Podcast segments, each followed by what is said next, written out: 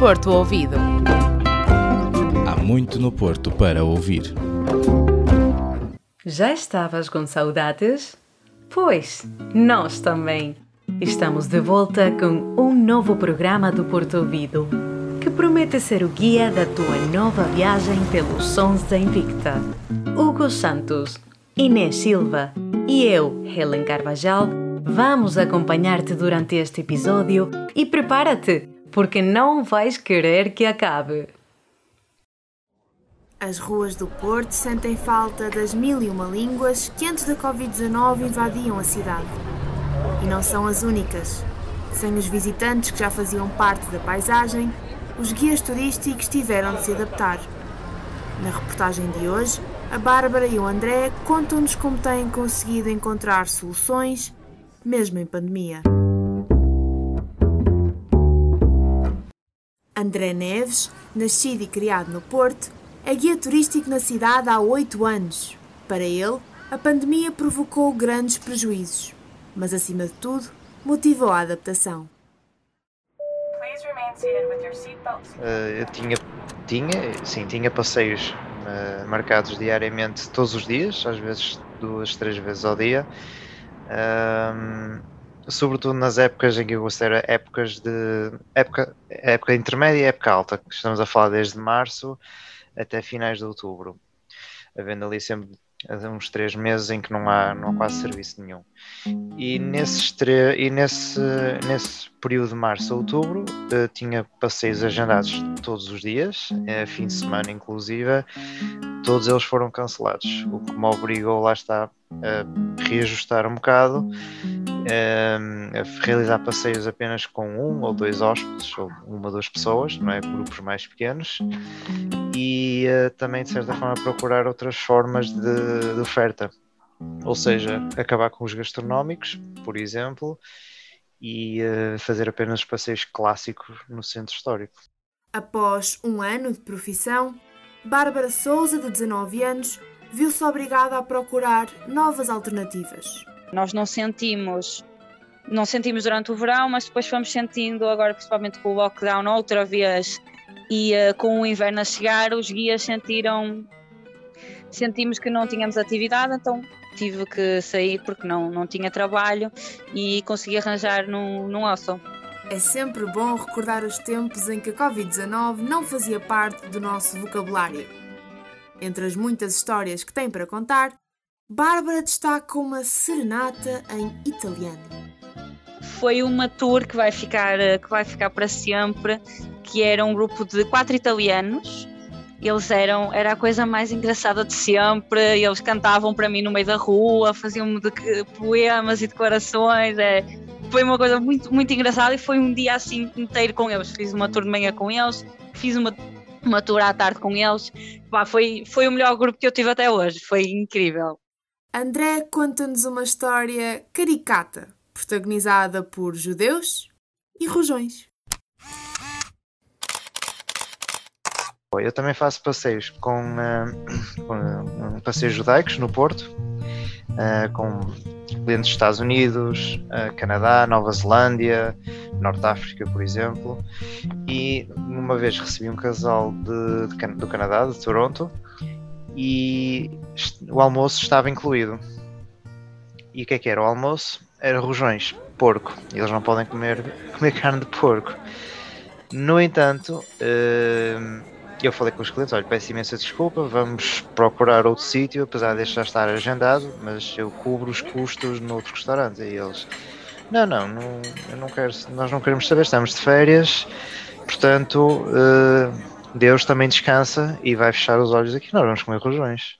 Ou seja, adaptaram-se, adaptaram-se à situação. Os estudantes internacionais trazem para a nossa cidade o eco de outras culturas.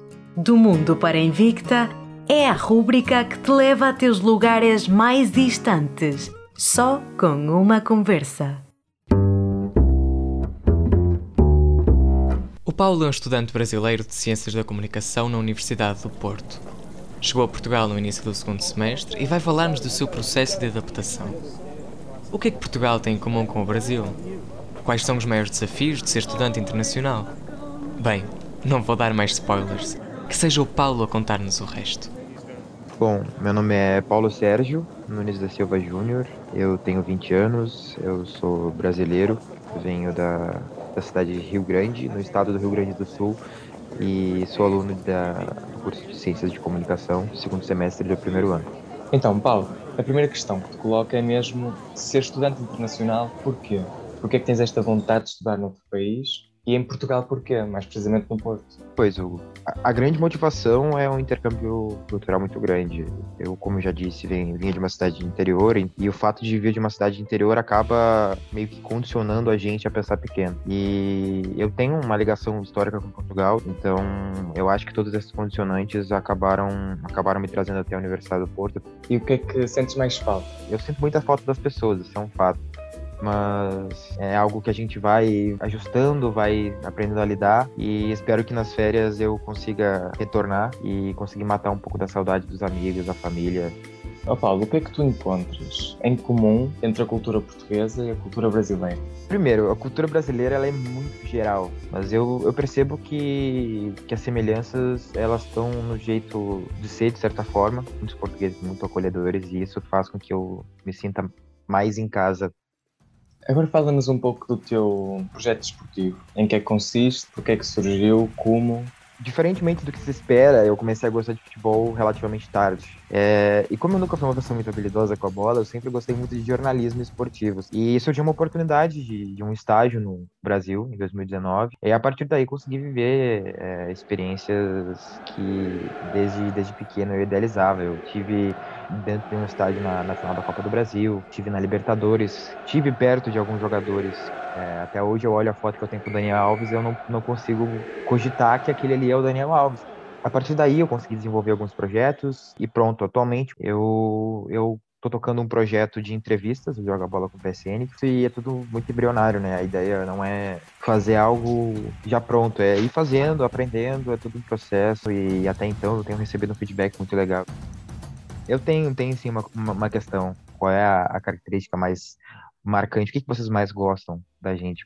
Olha, aquilo que eu mais gosto é mesmo a vossa energia que nos contagia a todos. Acredito que sim, acredito que sim. Não sei se tem alguma coisa na água de lá, mas o pessoal é, é, bem, é bem alegre de certa forma. Obrigado, Paulo. Eu que agradeço pelo convite, Hugo, foi um prazer. Nós sabemos não vês a hora de poder sair de casa e fazer tudo o que te apetece. Mas não desesperes. O Fica em Casa traz sugestões mágicas capazes de te fazer esquecer o confinamento. Não acreditas? A Inês e o Hugo contam-te tudo.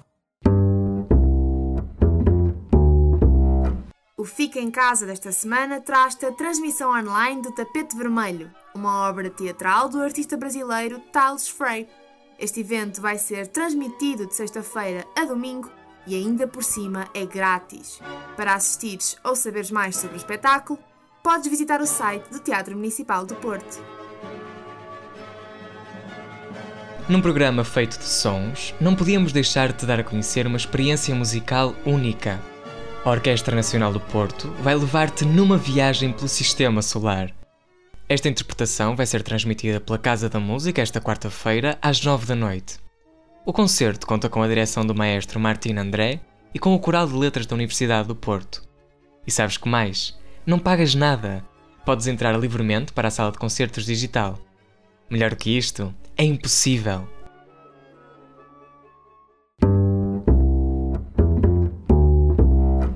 A verdade é que ainda há muito no Porto para ouvir. Mas este programa já chegou ao fim. Obrigada por estares conosco no episódio de hoje.